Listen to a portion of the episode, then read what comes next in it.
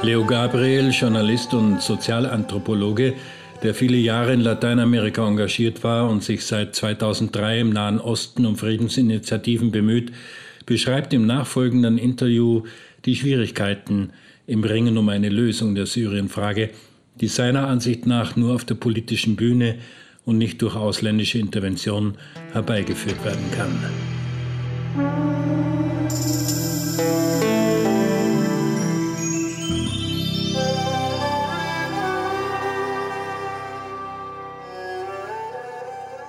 Leo, seit 1960 herrscht die Al-Assad-Familie als Quasi-Diktatoren in Syrien.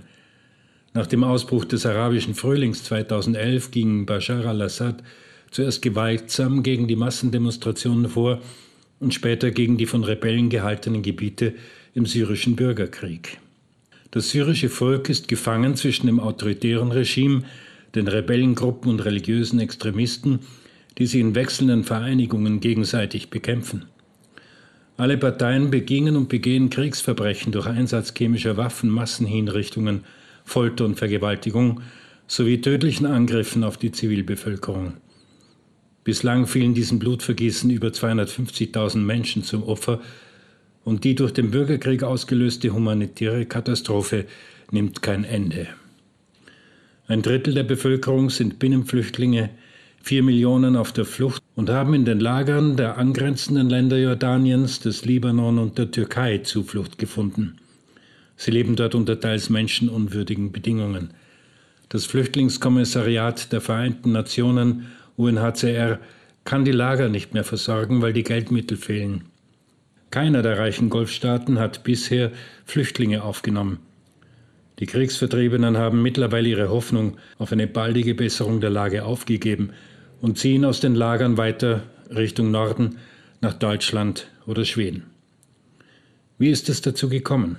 Wer kämpft dort in welchen Allianzen gegen wen? Kannst du die fragmentarischen Informationen ein bisschen ordnen und ein größeres Bild zeichnen? Zunächst einmal muss man davon ausgehen, dass dieser Aufstand ein, eine Reihe von Aufständen lokal festmachbar in den großen Städten Damaskus, Idlib und Latakia, Kamischli, alle möglichen Städte, die eine Einheit für sich selbst darstellen und wo es jahrelang während des Aufstandes auch keine Verbindung zwischen den Aufständischen gegeben hat.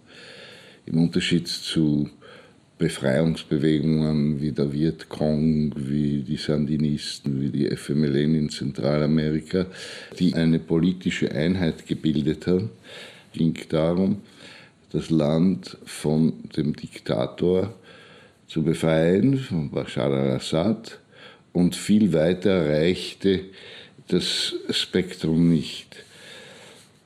Mit der Zeit, ungefähr 2013, ganz besonders 2014, hat sich herausgestellt, dass es gewisse, vor allem religiöse Unterschiede gibt zwischen den Einzelnen und auch der Diktator selbst hat sich mehr und mehr unter den Schutz der schiitischen Iranis begeben.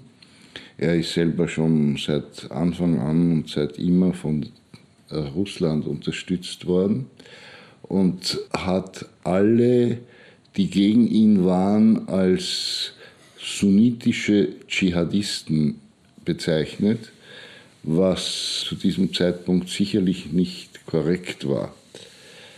Ab einem bestimmten Zeitpunkt hat diese Auseinandersetzung einen konfessionalistischen Charakter bekommen und es ist tatsächlich so, dass Christen überfallen worden sind, massakriert worden sind von gewissen radikal-islamischen Organisationen, nicht von der sogenannten Free Syrian Army, die aber an sich keine nationale Struktur verfügen, sondern wo sich jeder halt identifiziert mit dem Wunsch und der Forderung, dass Bashar al-Assad zurücktreten soll.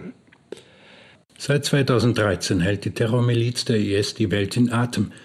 Wie konnte es der IS in so kurzer Zeit gelingen, der Bedrohung durch Al-Qaida den Rang abzulaufen? Was hält ihn zusammen und unterscheidet ihn von den anderen Kräften in dieser kriegerischen Auseinandersetzung? In diesem Jahr, nachdem also 2014 eine Kraft aufgetreten ist, die ganz anders agiert hat, nämlich der sogenannte Islamische Staat, der ein großer Block von Kämpfern ursprünglich auf der Seite von Saddam Hussein gewesen ist. Der islamische Staat, gerade weil er militärisch so wichtig geworden ist, muss man darauf hinweisen, ist von Ex-Generälen Saddam Husseins, unter ihnen auch der berüchtigte Geheimdienstchef, gegründet worden und hat an sich mit Religion sehr wenig auf dem Hut gehabt.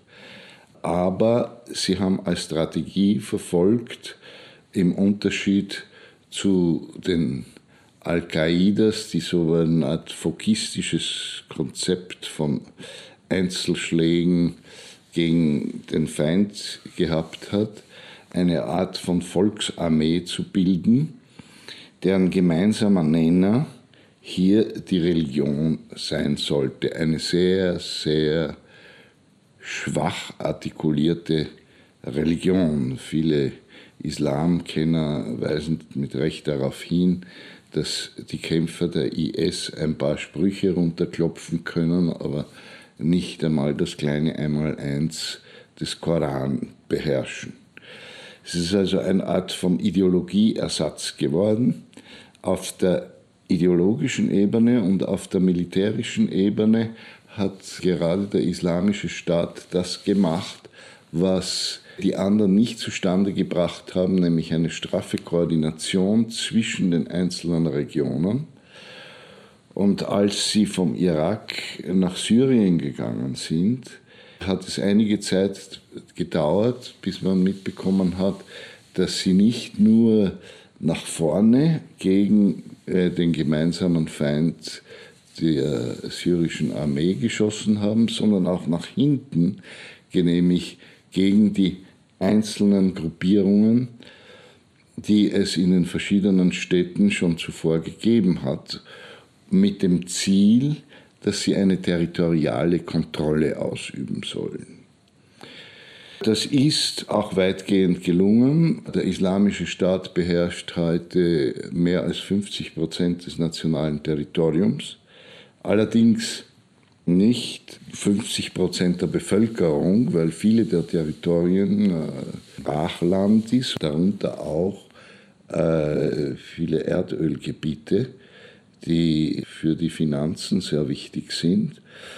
Also der Islamische Staat weiß, wie er strategisch vorgehen kann und hat diese Gebiete gesäubert von allen, die nicht an ihrer Tendenz waren, darunter nicht nur Kurden und Christen und Jesiden, sondern auch Sunniten selbst, die eben anderen Organisationen zugehörig waren. Das hat wiederum dazu geführt, dass sich einzelne Regionen zusammengeschlossen haben, um gegen den islamischen Staat zu kämpfen. Und heute kann man von einer Territorialisierung des Kampfes sprechen. Im Westen, also dort äh, bei der libanesischen Grenze, gibt es ein ziemlich großes Gebiet, zu dem auch Latakia gehört, das sehr stark von der äh, libanesischen Hisbollah im Namen des Regimes gehalten wird. Und jetzt bestand vor seit ein paar Wochen der Plan, der geäußert worden ist, dass man Bevölkerungstausch vornehmen soll, dass die Dörfer, die eben von Sunniten besiedelt waren, rausgeworfen werden sollen und dagegen schiitische Dörfer, die irgendwo isoliert da gewesen sind, in anderen Gebieten in dieses Gebiet hineinkommen sollen. Ein ähnliches Phänomen haben wir auf, im Norden. Da gibt es Regionen um Aleppo herum, die sehr stark vom islamischen Staat bevölkert sind, aber auch welche, die von anderen Organisationen wie der Islamischen Front, wie äh, zum Beispiel ähm, Al-Nusra und anderen äh, beherrscht werden. Die Stadt Idlib, das sind zum Beispiel die Nusras. Und die wiederum sind schon historischweise immer irgendwie verbunden gewesen mit den kurdischen Dörfern wo es bereits seit eineinhalb Jahren zum Zusammenschluss eines geschlossenen Gebiets gekommen ist mit Namen Rojava, in dem sich auch einige arabische Dörfer und Kleinstädte befinden, das aber äh, rein administrativ vom Staat her gesehen zur Provinz Hasaka gehört und Hasaka selbst hat weniger als 50 Prozent an kurdischer Bevölkerung.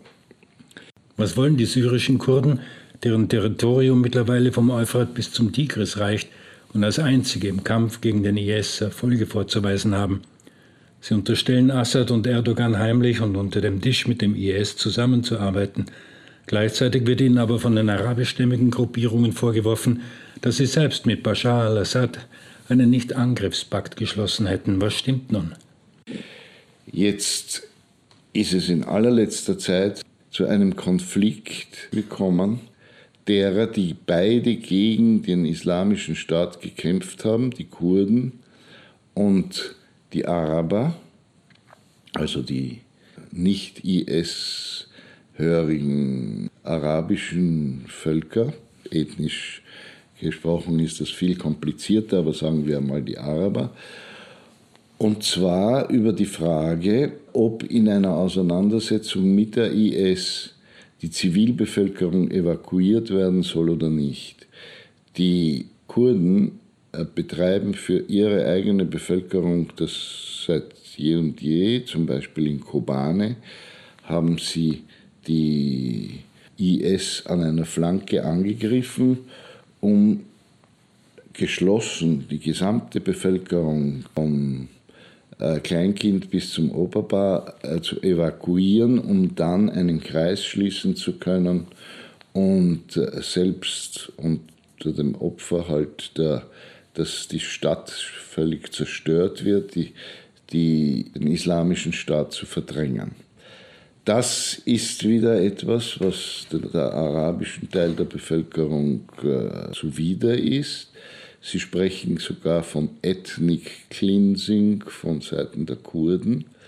Ich glaube, dass es sich um einen Konflikt handelt, sehr stark, der auf verschiedene Kulturen zurückzuführen ist, während Kurden, die ja auch äh, Sunniten sind, aber es mit der Religion nicht so ernst nehmen, äh, ein eher laizistisches Volk ist, pragmatisch den Schutz der Bevölkerung im Auge haben, sind die sunnitischen, islamistischen Kämpfer eher dafür, dass man dort bleibt, wo man geboren ist, wo die Friedhöfe bestehen, äh, wo Allah einen hingesetzt hat und er wird schon wissen, ob man jetzt dabei umkommt oder ob man nicht umkommt. Das ist dieses eigenartige Verhältnis zum Tod bei den äh, kämpfenden Sunniten überall, äh, nicht nur in Syrien. Und da ergeben sich große Spannungen. Es gibt eine Art von Vereinbarung, einer Nicht-Angriffspakt zwischen den Kurden und dem Zentralregime. In Kamischli zum Beispiel ist der Flughafen und der Bahnhof nach wie vor besetzt von der syrischen Armee und es kommt zu keinen, keinem Schlagabtausch. Also sie haben es irgendwie auf eine diplomatische Art und Weise hinbekommen, was ihnen auch von den Arabern zum Vorwurf gemacht wird. Jetzt muss man aber sagen, Sie haben dafür eine eigenständige Struktur aufgebaut, die jenseits äh, des äh, hierarchisch gegliederten Staatsgefüges liegt. Die sogenannten autonomen Regionen, drei Kantone, die es da gibt, die nach dem Prinzip der Selbstverwaltung aufgebaut werden. Also es ist nicht so, wie die Araber behaupten, dass sie jetzt alliiert werden mit dem Bashar al-Assad und auf dessen Seite gegen die anderen kämpfen, sondern dass sie sich eben nach, eher nach innen her orientiert haben und nach außen eine Art von Nicht-Angriffspakt -Nicht geschlossen. Nachdem der IS elf Ölfelder im Norden Iraks und in der syrischen Provinz Raqqa besetzt haben, die größte Ölraffinerie und das größte in Syrien erschlossene Ölfeld, gibt es Gerüchte, die nicht nur europäischen Ländern, sondern auch der Türkei Erdogans und der syrischen Zentralregierung unter Bashar al-Assad unterstellen, mit der Al-Qaida und Nusra-Front und dem IS Erdölgeschäfte abzuwickeln. Welche Rolle spielt die Türkei in diesem Krieg? Hier gibt es sehr viele Gerüchte, denen man nachgehen müsste und Informationen, die sich immer wieder wiederholen, dass äh, zu dem Zeitpunkt, in dem die IS die Erdölfelder besetzt haben, es zu einem Deal gekommen sein soll, nämlich dass die Zentralregierung die nicht bombardiert haben und irgendwie ausgenommen hat und in der Gegenleistung dafür ein großer Teil des Erdöls, wie viel, welcher Prozentsatz, weiß man nicht genau, an das Regime weitergeleitet worden ist. Man muss sich ja auch fragen, wohin, wie wird dieses Erdöl vermarktet? Und da gibt es eigentlich nur zwei Möglichkeiten. Entweder es ist tatsächlich über die Zentralregierung in Damaskus oder es ist über die Türkei. Auch der Türkei kann man eine gewisse Doppelrolle nachsagen, weil es zumindest bis vor wenigen Monaten feststand, dass die Türkei mit Waffenlieferungen den islamischen Staat gefördert hat.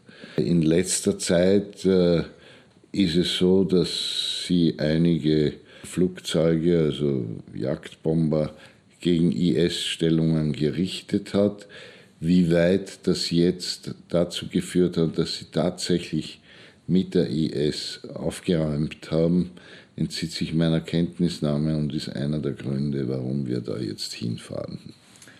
Nach dem Vorstoß Putins kommt Bewegung in die verhärteten Fronten. Assad wurde von den westlichen Mächten als Kriegsverbrecher geächtet. Jetzt hat sogar der österreichische Außenminister Sebastian Kurz vorgeschlagen, ihn nicht als Teil des Problems, sondern der Lösung zu sehen. Welche Folgen hätte ein militärisches Eingreifen des Westens im Schulterschluss mit Putins Russland nach deiner Einschätzung? Kommt es zu einer territorialen Aufteilung Syriens? Wie lange wird der Krieg noch dauern und wie wird die Landkarte deiner Ansicht nach ausschauen, wenn er einmal beendet sein wird? Es hat zweimal schon eine Annäherung zwischen Russland und den USA gegeben. Ganz besonders bei Genf II. Es war eine Art Dialog unter Tauben. Beide haben das Regime und die Opposition das als Tribüne aufgefasst, nicht miteinander zu reden, sondern mit Blick auf den Brahimi, so hat er von den Vereinten Nationen, der Vermittler geheißen, ein Zusammenschluss von Russland und den USA wirft mehrere Fragen auf. Was soll mit Bashar geschehen? Weil dieser Zusammenschluss wird unter der Fahne des Kampfes gegen den islamischen Staat stattfinden. Aber es wird nicht einfach sein, mit diesen Bodentruppen voranzukommen, weil es ja die verschiedensten Gruppierungen gibt, die underground operieren und nicht so, wie es im Irak der Fall war, dass es eine irakische Armee gegeben hat, die man einfach entmachtet hat. Zweitens ist das große Problem, dass diese Intervention von der überwiegenden Mehrzahl der Bevölkerung nach wie vor abgelehnt wird als ausländische Intervention und man hat ja gesehen am Beispiel von Libyen und anderen, wozu das führt, nämlich zu totalen Chaos und letztendlich auch der Irak ist von diesem Chaos betroffen gewesen.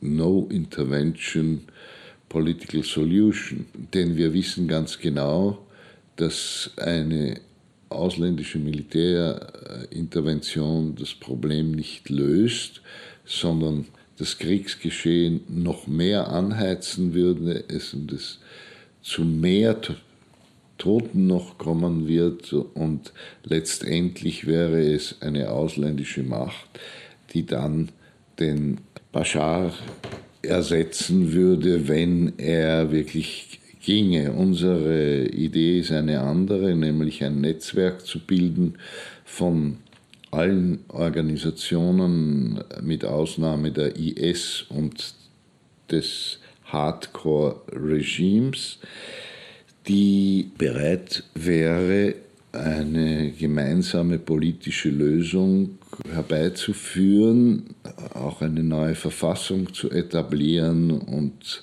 da gäbe es ein großes gemeinsames Verständnis zum Beispiel. Was mich sehr gewundert hat, bei allen diesen Organisationen ist nicht die Rede davon, die syrische Armee zu entmachten. Die Armee wird nicht als Feind, obwohl man täglich gegen sie kämpft und das hat natürlich die Mehrzahl der Toten geht auf das Konto der Armee, ist sie nicht der Feind, sondern die eben, die dahinter stehen. Und die Einheit des Staates zu bewahren, das ist die Idee.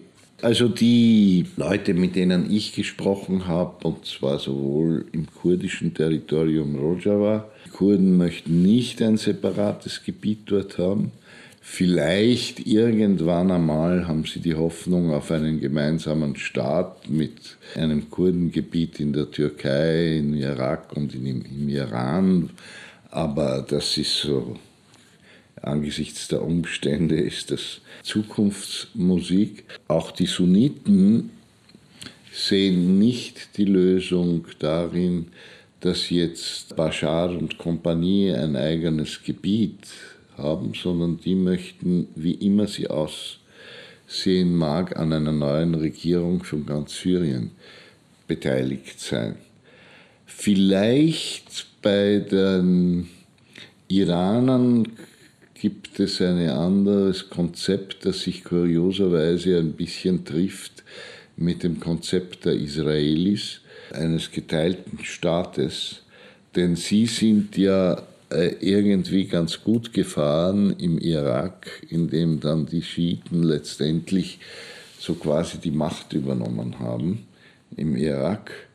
Und eine geschlossene Kette, von der sie immer sprechen, Teheran, Bagdad, Damaskus, Beirut, dann übernehmen konnten als Bollwerk gegen die zahlenmäßig weit überlegenen äh, Sunniten.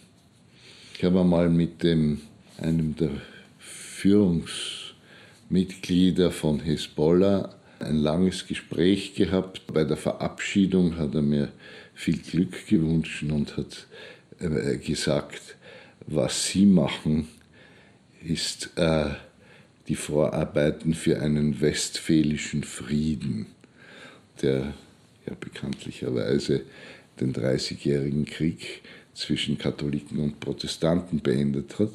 Und ich habe ihn dann noch nachgefragt, glauben Sie, dass das hier 30 Jahre dauern könnte? Und er hat gesagt, ja.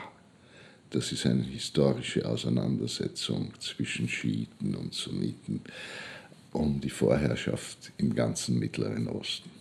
Russlands Militärhilfe für die syrische Regierung weckt Ängste in Israel. Ministerpräsident Benjamin Netanyahu befürchtet Angriffe auf sein Land mit russischen Waffen, da das Assad-Regime offenbar Scud-Raketen, die Ziele in ganz Israel erreichen könnten, an die radikal-islamische Hisbollah im Südlibanon verschieben wollte. Zugleich sind die Luftanschläge Israels in Syrien eine Botschaft der USA an den die Hisbollah-Milizen unterstützenden Iran. Wie verhält sich Israel in diesem Konflikt? Zunächst einmal ist hervorzuheben, dass Israel sich offiziell seit Beginn des Konfliktes herausgehalten hat. Traditionellerweise war Bashar al-Assad äh, wie alle anderen Herrscher in Syrien ein Feind, ein erklärter Feind von Israel. Ich habe bei mehreren Veranstaltungen, in denen auch Vertreter Israels am Podium waren, immer wieder gehört die Forderung, dass Syrien geteilt werden soll. Und wenn das jetzt so weitergeht, wird das äh, Self-Fulfilling Prophecy, wird es auch in Erfüllung gehen. Ist doch schon geteilt, de facto. De facto ja, obwohl es übergreifende Zonen gibt. Also wenn man sagt äh, Damaskus, so ist Damaskus nicht ganz einfach in Händen des Regimes, sondern da gibt es diese Vororte, wo andauernd gekämpft wird. Aber es gibt natürlich Schwerpunktzonen, wo die einen in, in Händen der einen und die anderen in Händen der anderen liegen. Aber es ist eher ein Fleckerlteppich, der sich jetzt schön langsam in äh, Territorien ordnet, obwohl ich nicht glaube, dass das jetzt einem bestimmten Plan bisher entsprungen ist, sondern das hat einfach die Kriegsdynamik mit sich gebracht. Was Russland betrifft, so ist die Politik in mehreren Phasen abgelaufen. Von Anfang an hat sich Russland auf die Seite von Bashar gestellt, äh, vor allem deshalb, äh, weil sie selbst ein Problem mit den Islamisten haben. Ein Friede, der mehr als 50 Prozent der syrischen Bevölkerung sind nun einmal äh, Sunniten, von vornherein ausschließt, äh, äh, der wird nicht weit kommen, weil es nach wie vor immer weitere Kämpfer geben soll. Ich glaube, äh, dass ähm, der Westen gut beraten wäre, zwar mit Russland ein Einvernehmen zu suchen, dass er aber über die Frage von Beibehaltung des Regimes Bashar oder Fall von Assad, dass da eine Klärung notwendig ist. Denn nach 250.000 Toten, die in sehr vielen Fällen, ich weiß jetzt nicht bis zu welchem Prozentsatz das geht, auf das Konto des Regimes zurückzuführen ist, mit all diesen pausenlosen Bombardements in den Städten. Man muss sich vorstellen, dass ja die Armee von Syrien inzwischen sehr geschwächt ist und die Luftwaffe den eigentlichen Job unternimmt dass in dieser, in dieser Situation äh, es schwer denkbar wäre, dass jetzt Bashar zum Chef einer Übergangsregierung werden würde, wie das die Russen vorhaben. Obwohl unter vorgehaltener Hand haben mir viele der islamischen Organisationen gesagt, natürlich ist Bashar al-Assad die Symbolfigur, aber sie wissen selbst, dass das ein Diktator ist, der eigentlich selbst nicht viel zu reden hat. Dass es eine Gruppe um ihn selbst herum ist, das ist nicht einmal die ganze Baath-Partei, sondern das ist hm, eine Gruppe, die besteht aus dem Geheimdienstchef, vielleicht der Frau von Bashar, die eine ziemliche Einfluss hat äh, und einige nähere Familienangehörige plus vielleicht ein oder andere Vertrauenspersonen, die das Regime bilden. Und äh, deshalb sagen mir die islamischen Kräfte, sie wären eventuell, wenn das wirklich ernst gemeint ist, damit einverstanden, mit einer Entmachtung der Geheimdienste, die ja wirklich das tragende Element dieses Regimes ist.